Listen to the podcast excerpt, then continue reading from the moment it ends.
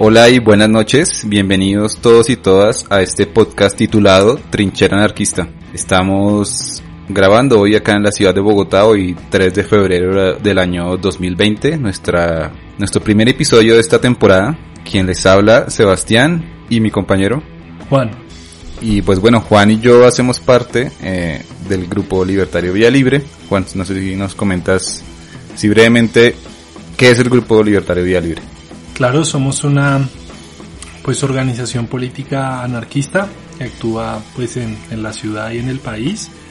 Nos constituimos en 2010 y este año estamos llegando pues a nuestros 10 años de lucha, 10 años de actividad del anarquismo social y organizado. Nos reconocemos en una serie de claves políticas, el anarquismo con la gente, el anarquismo de lucha de clases y lucha social, un anarquismo que distingue entre la organización política, más de afinidad en programa e ideología, y la organización social, y que valora la idea de recuperar la inserción del anarquismo en las movilizaciones y luchas populares. Y en ese sentido, pues actuamos e intentamos eh, participar en diferentes espacios del movimiento estudiantil, educativo, barrial, sindical, internacionalista, campesino, entre otras eh, de género, de mujeres, entre otras varias expresiones. Pero bueno, una práctica ahí, porque, porque hablas Juan de,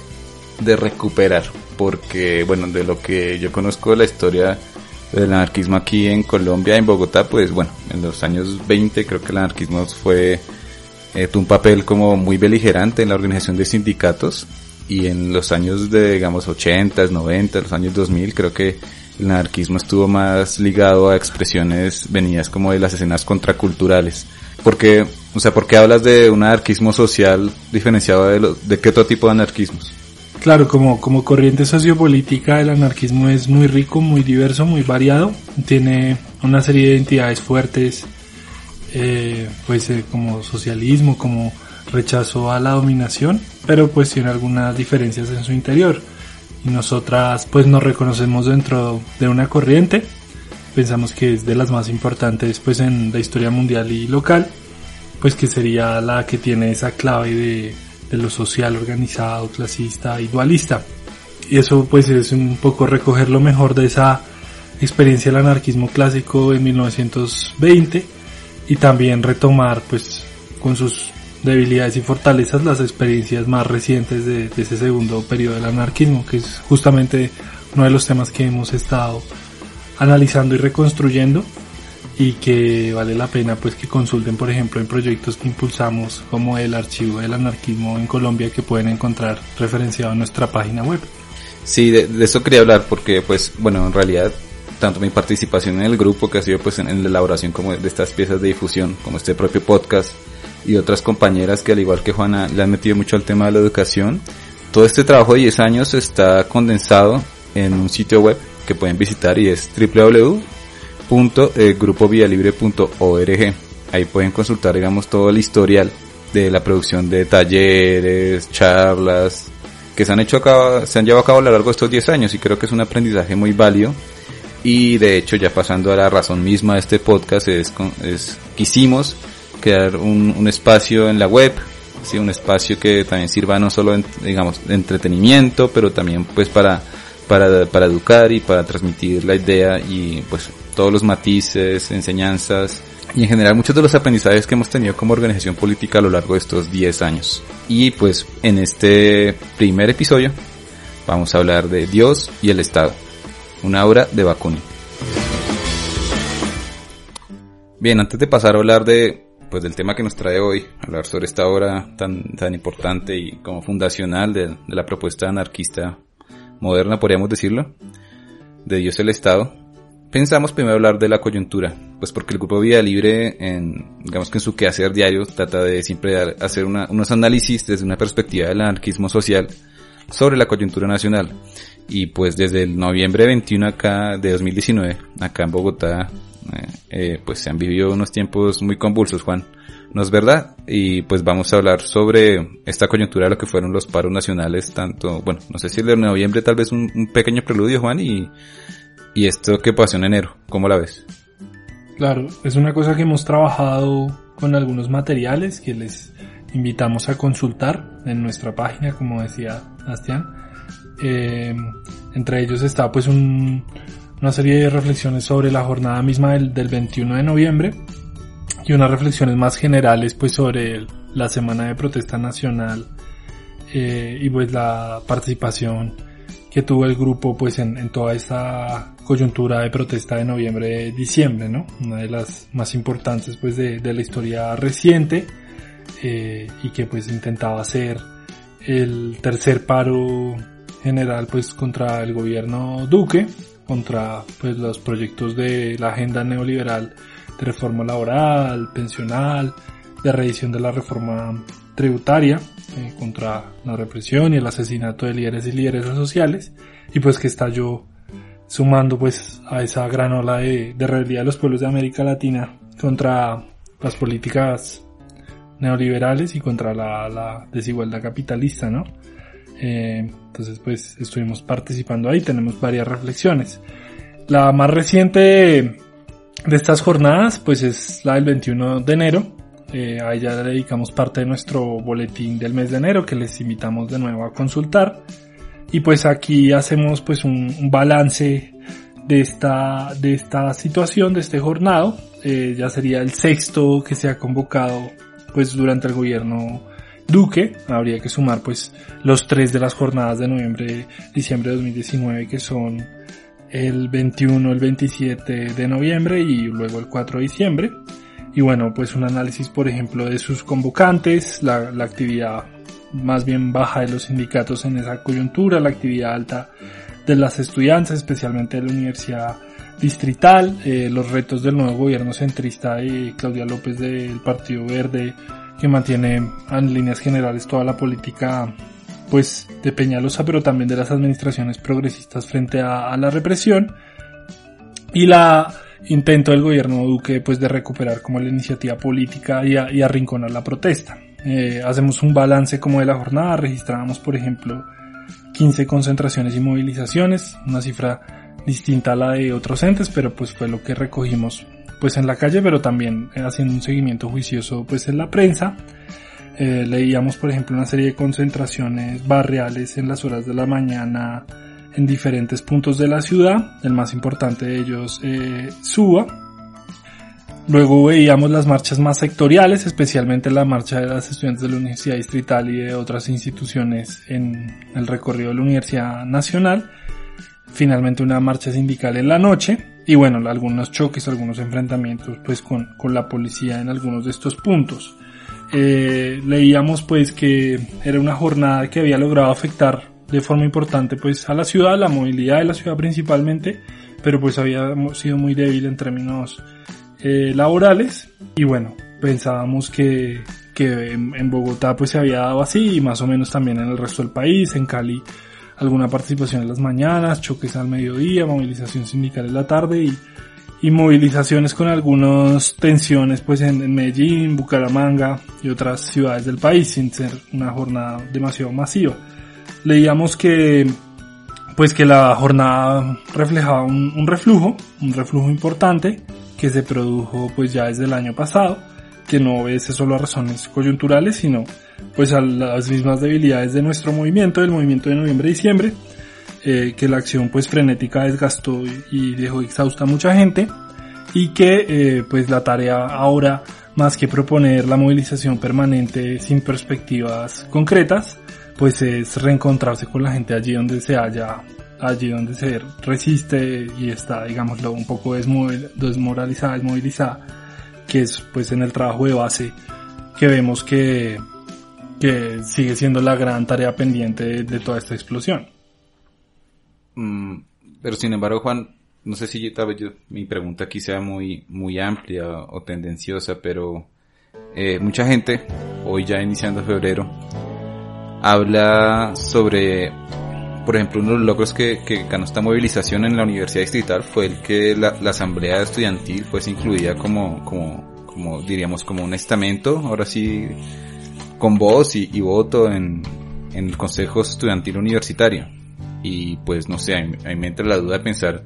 qué tan, qué tan bueno sea que, digamos que un espacio tan autónomo de la comunidad universitaria entre a ser parte como de ya un instrumento, como decirlo así, como institucionalizado? Claro, eh, bueno, no, yo creo que, que es una reivindicación importante y una ganancia importante del movimiento pues, universitario, principalmente estudiantil, pues del gran paro que realizó la Universidad Distrital desde el año pasado,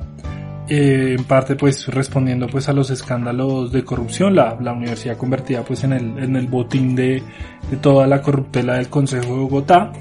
eh, y como respuesta pues de las estudiantes y, pues la comunidad universitaria pues la propuesta de una asamblea democrática para reorganizar el funcionamiento de la institución. Es una propuesta que ya tiene varios años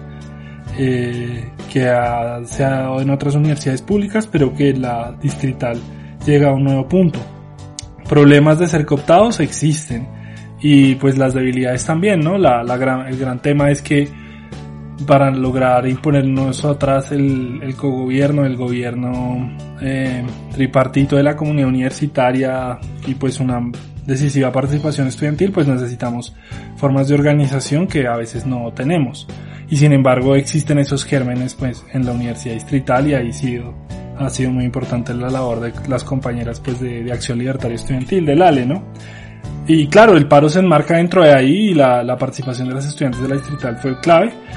pero el paro fue mucho más que una protesta estudiantil eh, y pues por eso hacíamos como esta lectura. Y bueno, hacíamos también una lectura de un poco el fracaso de la, del llamado del Comité Nacional de Paro al Cacerolazo Nacional, que no se dio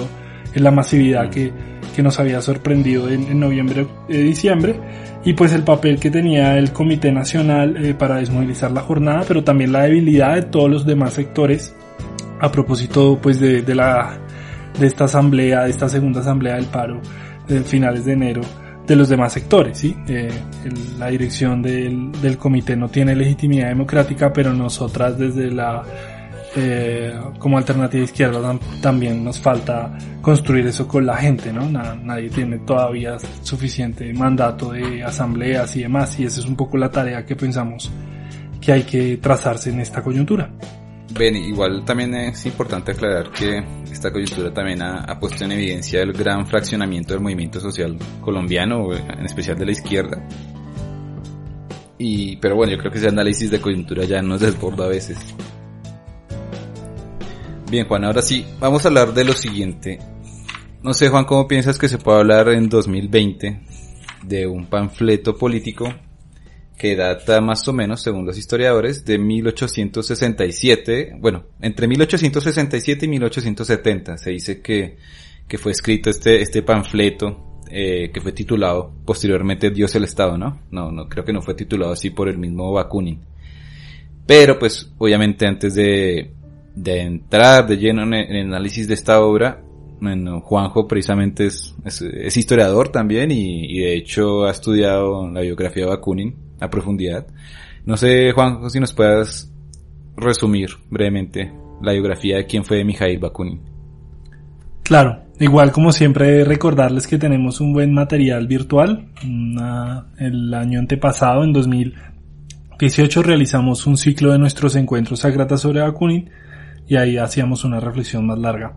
Bueno, Mijail Alexandrovich Bakunin fue un pensador eh, nacido en Rusia, pues de trascendencia mundial, pues del siglo XIX. Fue, pues, digámoslo, el principal sistematizador de la experiencia y la teoría de lo que ya sería el anarquismo, el socialismo anarquista. Y eh, pues tuvo una vida pues extraordinaria, ¿no? Nació como un joven de de la aristocracia media en Rusia, eh, prestó el servicio eh, militar, fue, fue, fue soldado en los territorios ocupados de, de Polonia, luego estudió filosofía en, en Moscú, hizo parte de los primeros círculos de intelectuales románticos rusos, luego fue a estudiar a la Universidad de Berlín, donde coincidió con personajes como Kierkegaard o Engels. Más tarde se traslada a Dresde, eh, abandona sus estudios de filosofía, pero se, pues, tiene un fuerte impacto, pues, esta, esta esta pues rama del conocimiento, muy desde la óptica del idealismo alemán y especialmente pues de Hegel. Eh, luego ya se vuelve pues cercano y participé de los círculos de, demócratas eh, y antimonárquicos europeos. Se vuelve un severo crítico del régimen zarista, solidario, por ejemplo, con los pueblos oprimidos por el imperio zarista. Y más adelante ya lo vemos pues participando de la primavera de los pueblos, la revolución de 1848, eh, pues está en París, intenta organizar el movimiento pues en Europa Oriental sin tanto éxito y luego cae cuando cae la, la llamada revolución en, en Alemania, eh, es, es hecho prisionero en una serie de acuerdos de colaboración entre Austria, Prusia y Rusia, y pues Rusia pues termina deportado a Rusia, es encarcelado eh, en la prisión de San Pedro y San Pablo eh, durante 11 años, eh, luego logra un trato más benévolo y logra radicarse en Siberia, de ahí se fuga y retoma para 1860 pues su actividad entre los círculos democráticos y socialistas europeos. Se forma parte del Congreso Internacional de la Paz. Antes había organizado el primer Congreso Eslavo. Eh, empieza a convertirse pues en un autor de cierto de, de renombre con algunas reflexiones suyas filosóficas y luego ya en lo que más nos interesa eh, forma como un sector de izquierda de la Liga de la Paz, pues la, Alianza Internacional de la Democracia Socialista, como una especie de, organización ya anarquista. La alianza en un momento decide integrarse en la Asociación Internacional de Trabajadores, la, la AIT, la primera internacional que lidera Marx, y eh, pues Bakunin entra de lleno pues a vincularse con las actividades pues de, del movimiento obrero Europa Occidental del periodo, especialmente países como Suiza, España, Italia. Y eh, ahí pues es que se surge la gran conceptualización de, del anarquismo. Eh, Bakunin es autor de obras claves pues como Socialismo, Federalismo, Antiteologismo, eh, un poco después pues Dios y el Estado, eh, Estatismo y Anarquía que es una de las que ve publicada en vida. Y bueno, ahí se, surge ya como el anarquismo doctrinario en medio de, la lucha de la, de la alianza y de la primera internacional. Y bueno, de hecho creo que Bakunin pasa sus últimos años de vida es en Suiza, donde varios seguidores de él pues son los que tratan de, acuñar a lo último su, su obra póstuma. De hecho, este escrito del que vamos a hablar, dice el Estado, pues eh, fue como producto de, de que varios de sus discípulos pues recogieron notas suyas, muchas sueltas, otras no a lo largo de estos tres años. Y, se produjo este que no podríamos, hoy en día lo conseguimos como libro, pero en su momento creo que fue distribuido en varias partes de Europa y en Estados Unidos como un panfleto tal cual.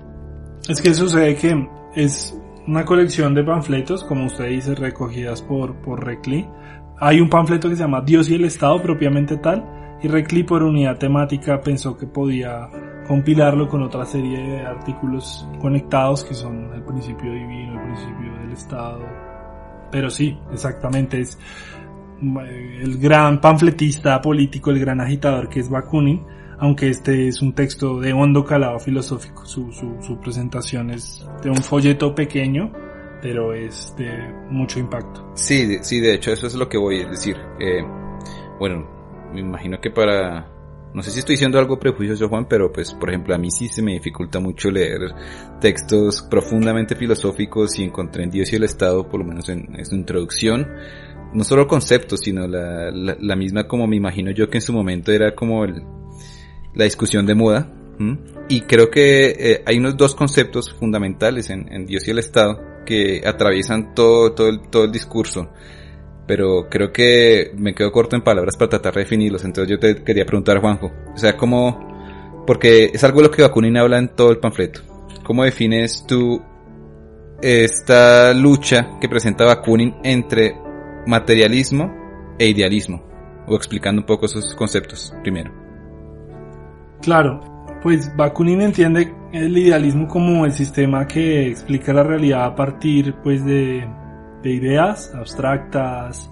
eh, racionales, perfectas, y el materialismo como pues una escuela filosófica que se basa pues en, el principio de, la materia y, su, y la explicación del mundo a través de las interacciones de la materia, ¿no? Pero Bakunin aquí empieza a esbozar su propia propuesta de materialismo, ¿no? Habla de un materialismo realista que tiene como un principio pues la, la realidad y como campo de, observación, comprobación y, y experimentación la realidad. Habla de un materialismo abierto a las causas naturales, atento a las causas naturales, pero también sociales, humanas. Entonces hay que estar pendiente de la naturaleza y su influencia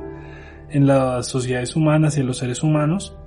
pero también hay que estar pendiente pues de, de la economía, de la cultura, de la religión, entre otras expresiones. Es un materialismo crítico eh, que piensa pues en una realidad cambiante y que está en permanente evolución.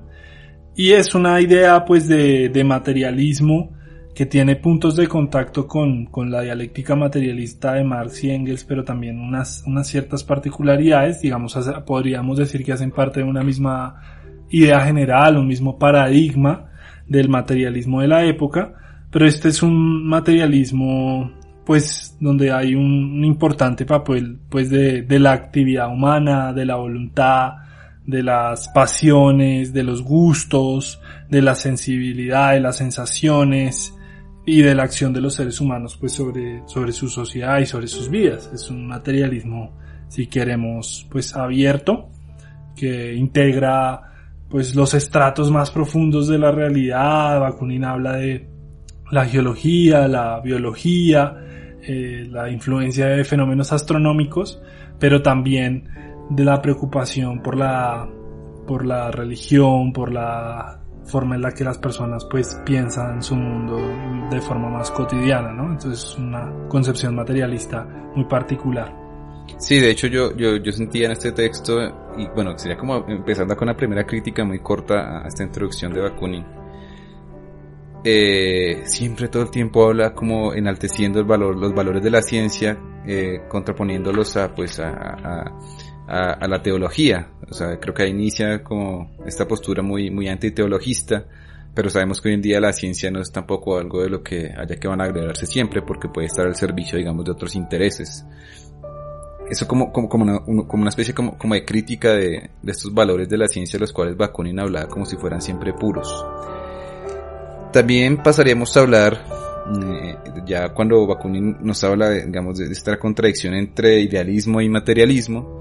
es precisamente cómo se forman estas relaciones, digamos, materiales, pero eh, que también conforman la noción de autoridad. Y creo que es acá donde inicia como todo el discurso grueso de Bakunin alrededor de, de, cómo él diferencia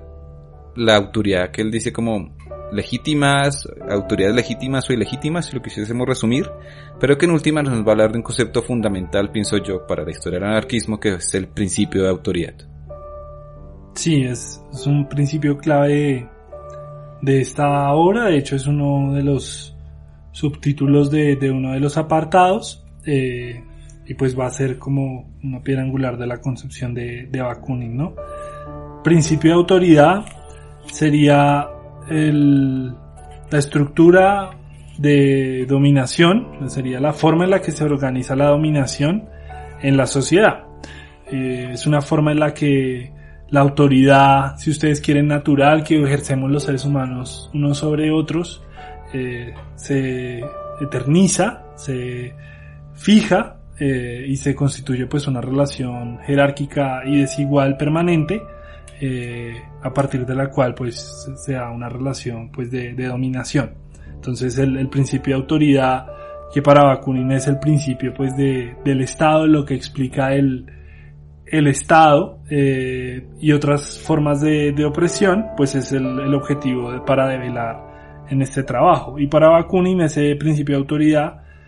surge y se legitima en parte como resultado del principio divino o el fantasma divino que es pues toda la influencia que tiene esta concepción absoluta, idealista, trascendentalista, religiosa en la justificación de las autoridades. Y como el idealismo religioso con su desprecio de la materia y de los seres humanos concretos eh, termina justificando la desigualdad en el mundo. De forma histórica como surgen pues los eh, gobernantes eh, y cómo se legitiman a partir de la creencia de que son enviados divinos, pero también de forma filosófica de cómo mm, una moral de dominadores eh, basada pues en, la explotación de los demás eh, pues nos conduce pues a esa situación de desigualdad, ¿no? Entonces para criticar ese principio elabora pues toda esta reflexión. Sí, recuerden que incluso, o sea, él pone ejemplos, que creo que son de los más obvios de, de la época antigua, es como el de los faraones en Egipto, ¿cierto? Eh, como la persona, la personificación material de la divinidad, que era el faraón, a su vez, a su vez Dios, ¿sí? Y en general, creo que lo, que más me gustó acá fue como cuando él estudia este concepto de la divinidad, cuando le divide entre la, la divinidad inmaterial, idealista, de la cual no, no podemos conocer realmente nada, pero por otro lado sí conocemos como la realización material de la divinidad, y es que desde, desde la época antigua, de varias culturas de las que habla Bakunin, ¿cierto? Porque habla de la cultura egipcia, los griegos, los romanos, hasta llegar a la época moderna. Bueno, y también habla de, obviamente, de las religiones semíticas, del judaísmo, el islam, el cristianismo. Eh, habla como la realización material de la divinidad fundamentalmente partió de la historia al dividir a dos tipos de, de, seres humanos, ¿no? Como los más inspirados, habla él, y los menos inspirados, ¿sí? Y quienes son estos más inspirados, más cercanos a la divinidad, son quienes como que se legitiman y justifican su poder sobre estos menos inspirados. Uh Sí, esa es una de las claves. Yo, yo apuntaría como tres cosas sobre su reflexión. La primera es, Bakunin pues está haciendo una crítica a la religión en general, él tiene un conocimiento particular pues de, del cristianismo que ha estudiado en profundidad y está muy centrada su crítica pues en, en la religión cristiana, en el catolicismo, el protestantismo eh, y demás, pero es una crítica en general sobre las ideas religiosas, critica el budismo, critica las deidades griegas, habla de algunas religiones eh, orientales, como usted mencionaba. Es una crítica como ese sentido de de divinidad en el mundo. Eh, y lo segundo es, claro, esta idea de que los dioses o los seres trascendentales, pues en últimas, digamos, lo reproducen con sus jerarquías sobre el mundo y en el, en, el cielo o en las cosas espirituales, eh, las jerarquías pues de, de la sociedad humana, ¿no? Las reproducen, las justifican, Aquí tengo una cita de un apartado muy bonita. Dice, Dios, la nada absoluta, fue proclamado el único ser vivo, poderoso y real. Y el mundo viviente y por consecuencia necesaria la naturaleza, todas las cosas efectivamente reales y vivientes, al ser comparadas con ese Dios, fueron declaradas nulas. Es propio de la teología hacer la nada lo real y de lo real la nada. Una reflexión ateológica de una teología negativa y crítica eh, que imparenta pues con una reflexión política sobre la dominación eh, y pues una reflexión filosófica sobre el materialismo y una crítica al idealismo. Y es muy interesante porque pues en últimas es una crítica al sacrificar el mundo real en pos de pues de esos abstractos trascendentales y es recuperar el sentido pues que tiene la realidad y para Bakunin ese sentido pues es la lucha social, cambiar la injusticia del mundo y por medio de la acción colectiva y organizada pues poder hacer de la tierra un mejor vividero, ¿no? Sí, de hecho, eso ya quería pasar, es que, de hecho, esta obra es muy importante porque creo que es aquí donde Bakunin acuña como la definición de libertad anarquista que no, que no es única ni modificable, pero que si bien en su momento fue de las primeras y que atacó esta definición que se nos ha enseñado desde, desde la época de la Revolución Francesa, pienso yo, creo que sí, desde, o desde la Ilustración, y que se nos enseña a todos y todas en el colegio, esta definición de, de, de hasta dónde llega mi libertad, ¿cierto? El Bakunin critica esta definición burguesa que dice, y que replican acá muchas personas, es este que mi libertad llega hasta donde llega la libertad del otro, que justifica este discurso liberal por el cual pues debemos ser pacíficos, sí, debemos aguantar todo lo que se nos pone por delante, etcétera. Y creo que es aquí donde Bakunin eh, interviene con su definición de libertad que, que rompe con esta libertad individual limitada y habla de una libertad que solo se realiza en lo colectivo, pero también parte de reconocer que esta, esta libertad individual limitada en realidad y de, de la que habla el Estado moderno, de donde supuestamente todas las personas somos iguales en derechos, ¿cierto? Pero es que estas libertades hoy en día ni siquiera son iguales. Yo siempre le comento a mis amigos, amigas, cuando me justifican esta libertad burguesa, es, eh, digamos, eh, siempre les pregunto, ¿estoy yo igual de libre que, por ejemplo, no sé, eh, Bill Gates? O más localmente Luis Carlos Sarmiento Angulo acá en Colombia, un, un multimillonario. Y es porque eh, esta realidad material nos limita en la libertad y Bakunin en su definición habla de una libertad que solo se consigue al hacer todas las demás personas que nos rodean en sociedad igualmente libres. No sé si tú, Juan, quieres ahondar más en eso desde esa perspectiva filosófica. Claro, esa es una clave, es una, un tratado también político sobre la libertad y es una defensa del concepto de libertad más allá del marco de interpretación liberal. Es decir, es una crítica eh, al liberalismo para defender, para ensalzar otra forma de entender la libertad, que Bakunin entiende más completa, más desarrollada y más rica. Eh, aquí tengo un apartado muy interesante justo en la clave que menciona Sebastián y es la libertad no es pues un hecho de aislamiento, sino de reflexión mutua, no de exclusión, sino al contrario de alianza, pues la libertad de todo individuo no es otra cosa que el reflejo de su humanidad o de su derecho humano a la en la conciencia de todos los hombres libres, sus hermanos y sus iguales.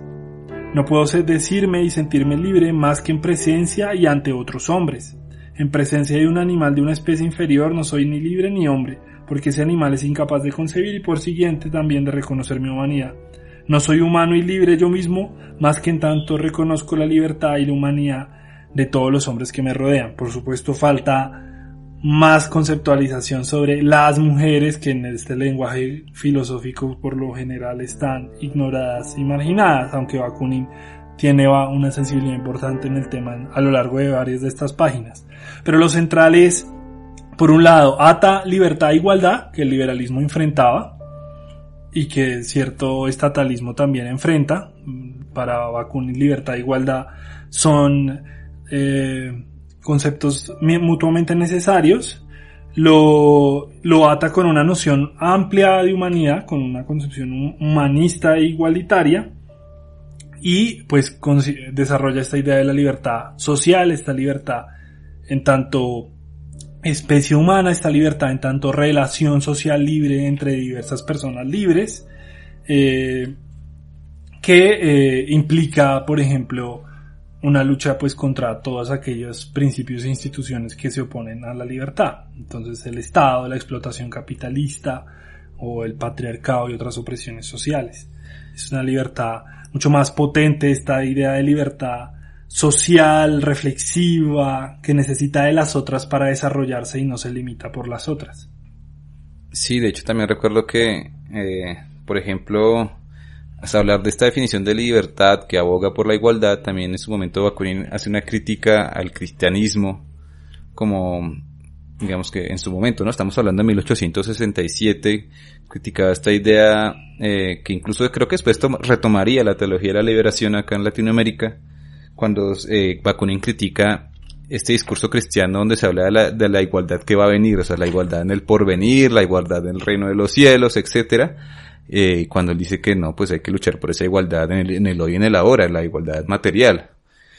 Y, y, de hecho remarca mucho este culto al individualismo muy, muy inherente en el cristianismo y no sé si, si estoy metiéndome con estas preguntas Juan en, en, otras aguas, eh, pero igual siento mucho que, que Bakunin pues habla muy fuertemente como de, de Jehová, del Dios judío. O sea, no, no, puedo aventurarme a decir como que tengo una actitud, no sé si, no creo que, que antisemita, pero creo que sí metía en un mismo saco toda la, la cultura de las tres religiones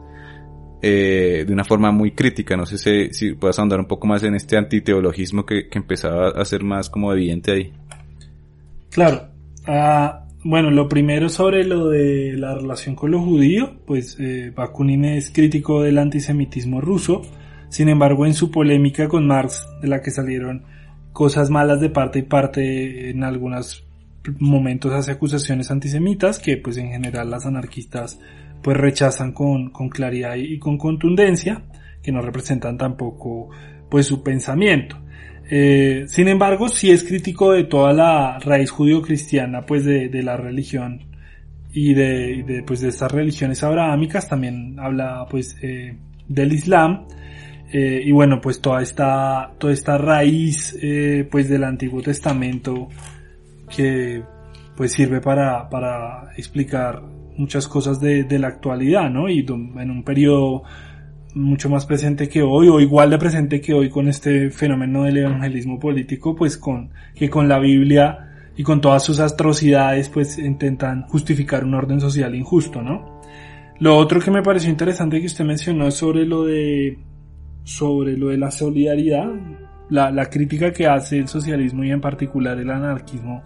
al cristianismo es una crítica por falta de solidaridad no es una crítica aristocrática que nos imponga la solidaridad, sino es una crítica igualitaria que dice que esa solidaridad que nos pregonan no es auténtica y no es real porque no ataca las, las condiciones pues estructurales de desigualdad y de insolidaridad, ¿no? Dice, por ejemplo,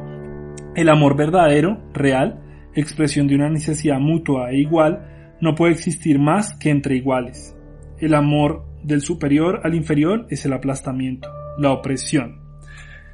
en ese sentido habla, reivindica pues una moral basada en el amor, una acción de solidaridad humana basada pues en el amor y considera que el cristianismo no tiene eso por base. Es una idea de la salvación individual del alma, una idea de inferioridad de los seres humanos frente a la deidad y en ese sentido de desigualdad esencial y es una idea de, caridad del poderoso dándole al pobre eh, sin modificar la relación de opresión. En cambio, este amor es, igualitario y ahí tendríamos puntos de contacto con otras teorías. Y lo último es esta idea antiteológica. El antiteologismo de Bakunin es una versión del ateísmo, una versión radical del ateísmo, quien dice, pues los dioses no han existido ni existen, pero si existieran habría que abolirlos. Eh, los dioses, como la idea de un fantasma divino que legitima la dominación, tienen que ser abolidos. Y la religión, como instancia separada de la sociedad tiene que ser reabsorbida por la sociedad, tiene que ser socializada. Toda, toda la, la idea es negar la necesidad de Dios, de esas cosas trascendentales y más bien explicar pues nuestras vidas y nuestras acciones por, por, por, la propia acción de las personas. Creo que aquí podemos hablar ahora es precisamente el título de, de, este libro, de este, de este, panfleto que es Dios y el Estado. Si bien Bakunin nos, nos habla de cómo incluso la mitología en distintas religiones viene a estar en función del establecimiento de esta divinidad materializada, o sea, hablamos, dice Bakunin en, términos del mismo como de estos brujos, que eran como estos seres humanos eh, en, en mitad de camino entre el contacto con la divinidad y los seres humanos, pues se erigían como figuras de poder entonces esto viene a configurar lo que en Bakunin creo que en su época era como muy, muy evidente esta relación tan, tan estrecha entre, entre religión y Estado y que solo, pero que incluso también en su momento ya se está empezando a hablar de división de poderes, sí, toda, toda la revolución francesa, pues, pues también parte para eso. No sé Juan, ¿cómo ves o cómo, cómo comparamos hoy en día esta crítica que, que hace Bakunin de reconocer que eh, la idea del Estado, la concepción misma, está casi ligada a la idea de religión y de un poder ilegítimo contra el cual hay que rebelarse. ¿Cómo ves, Juan, esta relación entre ese Estado contra el cual se revela Bakunin, contra con la, con la concepción moderna que tenemos hoy de los Estados-nación en el siglo XXI? Claro, pues lo esencial del Estado se ha mantenido. Esa idea de Bakunin expresada acá, que el principio de todo Estado es la conquista, y que se basa en una atribución absoluta del poder sobre sus ciudadanos, pues sigue siendo válida. Por supuesto, los estados como organismos políticos han, cambiado mucho, hay diferentes formas históricas y regionales, eh, y el sistema interestatal también ha, evolucionado mucho, pero eh, la crítica fundamental de Bakunin sigue siendo válida hoy, ¿cierto? Yo pienso que por otro lado es, es claro que, que, Dios y el Estado no se terminan de separar aún en, en sociedades muy laicas, seculares, laicistas, eh, pues hay una importantísima presencia pues de las instituciones eclesiales como administradoras de, de una cantidad de espacios de, de comunidad que pensamos que deberían volverse a ser absorbidas por las comunidades mismas. Eh, y bueno, más en nuestros estados latinoamericanos y en el caso colombiano, pues que la, que la secularización está interrumpida, que es puramente declamativa, pero hay una fuerte presencia religiosa en el Estado y ahora una nueva ola conservadora que lideran pues los fundamentalistas cristianos. Y en ese sentido la lucha contra principio divino y el principio de autoridad, la lucha contra el fantasma de Dios y la realidad del Estado, pues, pues sigue siendo muy, muy importante hoy, ¿no? Eh, de todas maneras, es siempre importante pensar eh, que para Bakunin hay que superar, hay que desarrollar una alternativa superadora que logre de alguna manera derrocar y sustituir de forma eficaz eh, pues lo anterior y en ese sentido la superación pues del Estado pues son la sociedad autoorganizada son las diferentes formas de organización que tienen las trabajadoras, las comunidades y los sectores sociales. Y la superación de dioses es la, la socialización de lo espiritual en la sociedad, la, la vuelta de todos estos ritos y todas estas sistemas de apoyos a la sociedad y pues una valoración pues de, de nuestra vida, de nuestras sensaciones, de nuestras experiencias, que las religiones sean las viejas judio-cristianas o las nuevas sectas y nuevos movimientos religiosos, desvaloran. La idea de salirse del mundo, de cuerpos corrompidos, es común en diferentes teologías y por eso la antiteología de Bakunin sigue siendo tan urgente y tan potente. Sí, aunque bueno, no, no, no olvidemos que es Latinoamérica un territorio difícil de comprender a veces, ¿cierto? Porque incluso acá, eh, en varios países de Latinoamérica, la teología de la liberación influyó muchos movimientos revolucionarios durante la década de los 80, 60 también y 70 y, y es complicado como entender hoy en día eh, como esta propia idea de, también de una, de una divinidad que ahora inspira las luchas en algunas partes, también en otras partes pues eh, está muy en contra de la libertad, o sea, tenemos como los movimientos religiosos, como, como bien Juan lo dice, eh, evangélicos son los que más influyen en las agendas de la ultraderecha en toda Latinoamérica en contra en contra digamos de la lucha por el por el eh, por el acceso a, al aborto legal y seguro entre otras eh, y bien, yo creo que, no sé si Juan, eh, eh, este, este resumen tan corto que hemos dado algunas de las ideas que se esbozan en Dios y el Estado, ha servido para, digamos, contraponer a la coyuntura actual muchas de las ideas de Bakunin que siguen vigentes hoy en día. No sé cuál crees que sea como, de todas las ideas que, que Bakunin esbozaba como en, la construcción de este concepto, de esta relación malsana de Dios, Estado y por la cual debemos rebelarnos contra estas, digamos, dos entidades, ¿Cuál crees que es como la, idea que más deberíamos tomar para gestar organización hoy en día? Mm, bueno, creo que los conceptos como fantasma divino, principio eh, de autoridad,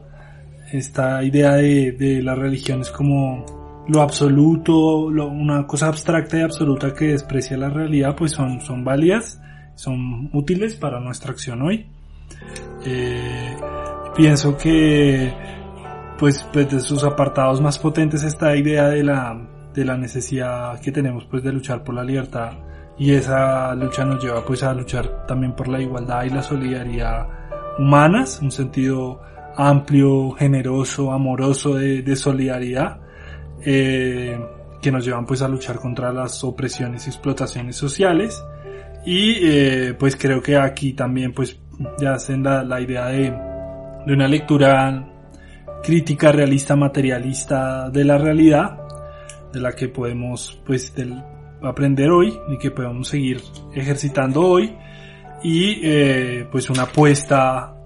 que es el colectivismo anarquista, que es el socialismo anarquista, pues por la transformación revolucionaria eh, de la sociedad, ¿no? Y por, por la socialización del poder y la riqueza, eh, por el fin, pues, de, del capitalismo, del Estado y de la religión, pues, organizada en términos de, de poder instituido y, eh, y en ese sentido, bueno, pues toda la, toda la alternativa libertaria. Bien, eh, quiero también invitarles, si quieren que sigamos discutiendo este, este tipo de obras, conceptos también que podríamos llamar entre comillas básicos para entender cuál es la propuesta del anarquismo social, cuáles han sido sus principales influencias, pues que sigan, sigan este podcast llamado Trinchera Anarquista, producido por el grupo libertario Vía Libre, acá en la ciudad de Bogotá. Eh, les invitamos también a buscarnos en redes sociales, estamos presentes tanto en Facebook como en Twitter, eh, creo que también en Instagram, pero no me acuerdo. Eh, pero fundamentalmente nos pueden encontrar por Facebook, buscándonos como Vía Libre Grupo Libertario. También incluso tenemos nuestro canal en YouTube, nos pueden buscar como el Grupo Libertario Vía Libre, creo que tenemos varios videos, más que todo son eh, registro de las distintas actividades de divulgación que hemos hecho aquí en la ciudad de Bogotá. Y bueno, Juan también tiene otros espacios que si bien pueden también ser de referencia si recién están llegando a este mundo del anarquismo como, como idea de organizarse también. Pues como siempre pues invitarlas a, partir de nuestra página lo pueden encontrar pues a, consultar el archivo de historia del anarquismo en Colombia. Algunos de los materiales también los encuentran pues en nuestra página específica. A visitar la plataforma internacional de anarquismo .net, eh, que está en diferentes lenguas y cubre las realidades de diferentes países y aspectos desde una perspectiva anarquista y para empaparse pues de la actualidad y de las luchas actuales en el país, por supuesto visitar espacios de compañeras de luchas muy valiosas, eh, los espacios virtuales de la Coordinadora de Procesos de Educación Popular en Lucha, los espacios de acción libertaria estudiantil, si les interesa la actualidad pues universitaria y educacional, los espacios de mujeres en lucha, organización feminista de tendencia libertaria para la cuestión del feminismo, la lucha contra el patriarcado, el espacio de la colectiva libertaria Severas Flores para revisar pues todo lo de la propuesta del anarquismo marica y la lucha contra el heterosexismo, la heterosexualidad obligatoria espacios internacionalistas como la campaña Boicot, Desinversión y Sanciones, pues en solidaridad con Palestina BS Colombia, o el Comité de Solidaridad Kurdistán Colombia, eh, espacios como el Rincón Cultural El Caracol en Kennedy Techotiva, o el, la Casa Cultural El Nido en San Cristóbal Sur entre pues varias iniciativas que les recomendamos revisar y conocer. Bien, entonces, nada, les esperamos en nuestra próxima edición de este podcast titulado Trinchera Anarquista y nos vemos en la próxima.